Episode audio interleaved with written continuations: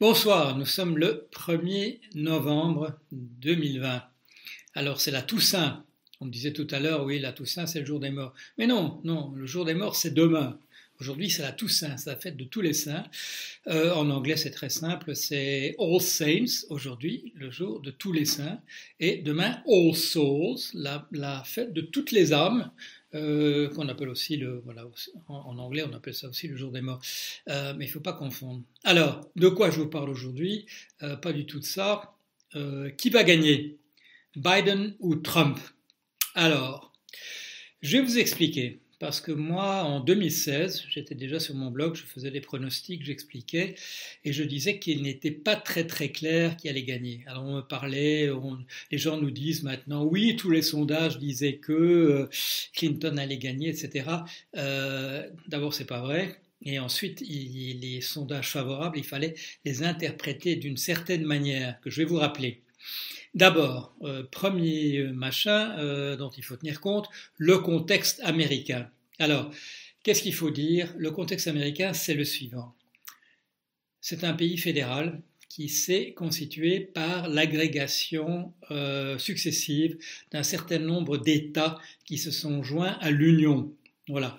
Alors il y a des États qui ont fait sécession, vous êtes au courant, euh, à une époque et qui ont créé une confédération de leur côté, mais il y a une union où on a intégré les États petit à petit. Alors, de quoi a-t-on tenu compte? Parce que c'est ça qui est très important au départ. On n'a pas voulu pénaliser les États qui avaient une énorme surface et où il n'y avait personne. Bon, pourquoi? Parce que c'était un pays de pionniers euh, qui, euh, bien sûr, euh, confisquait aux gens qui étaient là le pays, mais dans la perspective de cette nation, ben voilà, tout ça était mis entre parenthèses. Alors, on avait d'un côté des États où il y avait déjà beaucoup de monde, dans des milieux urbanisés, et puis on avait des États qui étaient très grands et ruraux, où il n'y avait pas grand monde. Et on ne voulait pas que les États ruraux, euh, où il n'y avait pas grand monde, disparaissent entièrement de la carte quand il y avait des élections. Donc on leur a donné un avantage.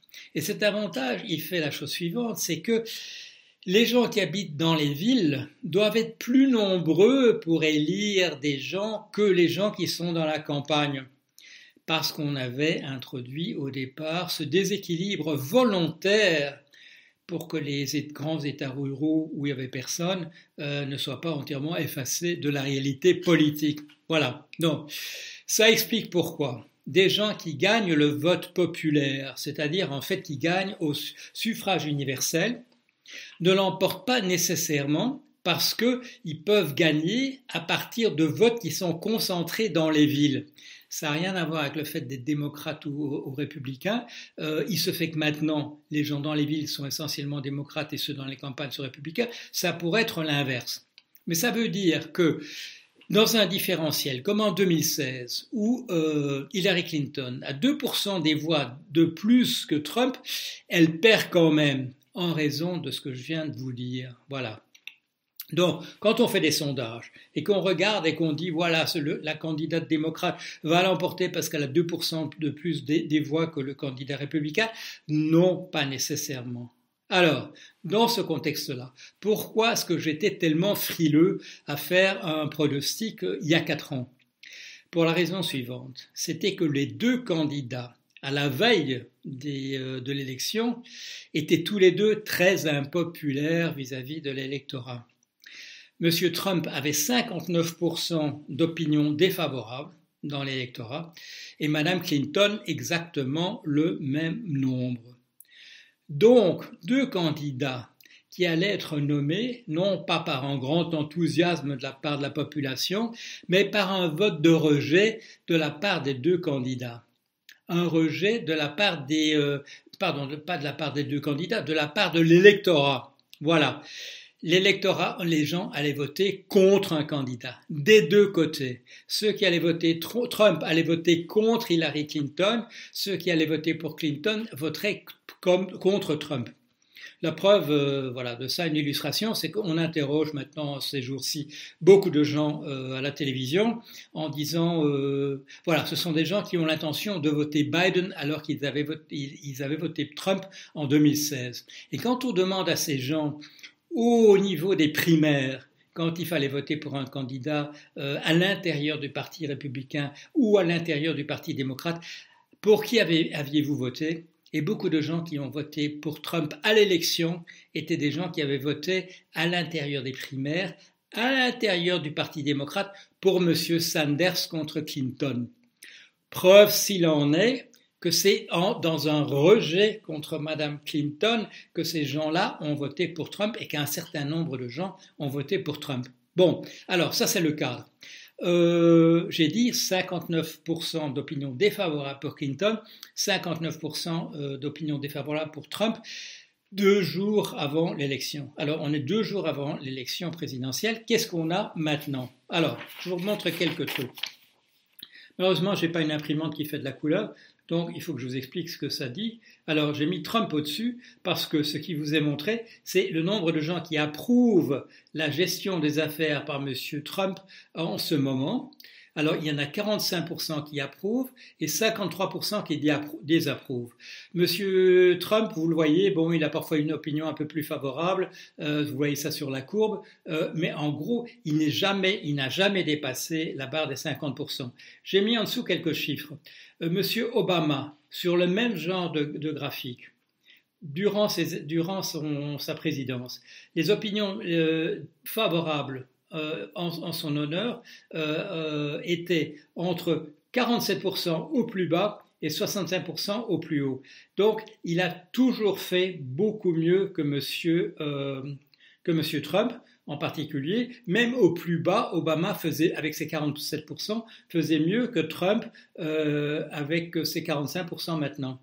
Quand on pense à monsieur Kennedy, John Kennedy, les opinions en sa faveur euh, sur sa gestion des affaires euh, durant toute sa présidence, entre 72% et 82% d'opinions favorables.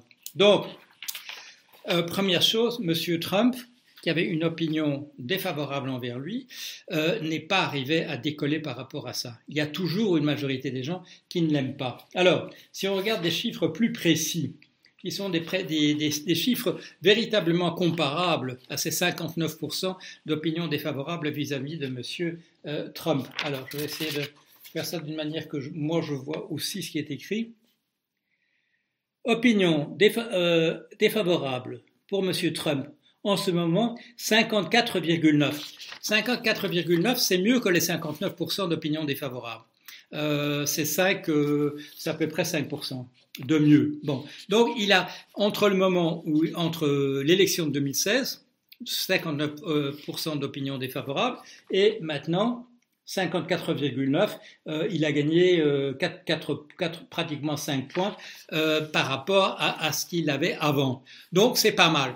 Mais quand on regarde les opinions défavorables pour M. Biden, 44% d'opinions défavorables, à comparer avec les 59% d'opinions défavorables pour Mme Clinton à la même époque, euh, les deux jours avant l'élection. Monsieur Biden, en termes de favorable ou défavorable, il a 15 points de mieux que Mme euh, Clinton. Il faut en tenir compte. Alors, autre chose. Maintenant, quand on regarde, quand on remet les deux candidats, en parallèle en termes de favorable et de défavorable. Qu'est-ce que ça nous donne maintenant? On voit monsieur 6,8% euh, de positif euh, pour monsieur Biden, moins 12,9% pour monsieur Trump, un différentiel entre les deux en termes d'opinion favorable de 19,7%, pratiquement 20%. Ça, c'est important. Ça, c'est considérable. 20% d'opinion plus favorable pour M. Biden en ce moment même que pour, euh, M. Trump. Qu'est-ce que ça donne comparé avec Mme euh, Clinton à la même époque? Alors voilà, je viens de vous dire 19%, 19 d'opinion euh, favorable pour, pour Biden en ce moment, c'est les 19,7 que je viens de vous dire. À la même époque, à deux jours avant l'élection, 5,4% pour Madame Clinton. Et en baisse. Vous voyez le, voyez le, truc noir là, euh, c'est la, baisse la baisse de popularité de Madame Trump euh, par rapport à Monsieur, Trump dans les, de Madame Clinton par rapport à Monsieur Trump dans les jours qui précèdent. Qu'est-ce qui s'est passé? C'était la remise en question par Monsieur James Comey président du FBI, qui avait relancé la question du, euh, euh, euh, serveur sur lequel Madame euh, Madame euh, Clinton avait utilisé un serveur privé au lieu du serveur sur lequel elle devait mettre tous ses, messages. Pourquoi est-ce que M. Comey avait fait ça? Il ne pouvait pas faire autrement parce qu'il y avait un certain nombre de... Il est très attaqué par les démocrates depuis. Il ne pouvait pas faire autrement parce qu'il y avait un certain nombre de procédures qui étaient en cours. Et ça, j'en parle longuement dans mon ouvrage qui, paraît euh, dans, trois jours, le 6, non, le 6 novembre, le deuxième volume de La chute de la de la météorite Trump, il y avait un machin pour lequel M. Comey n'était absolument pas responsable.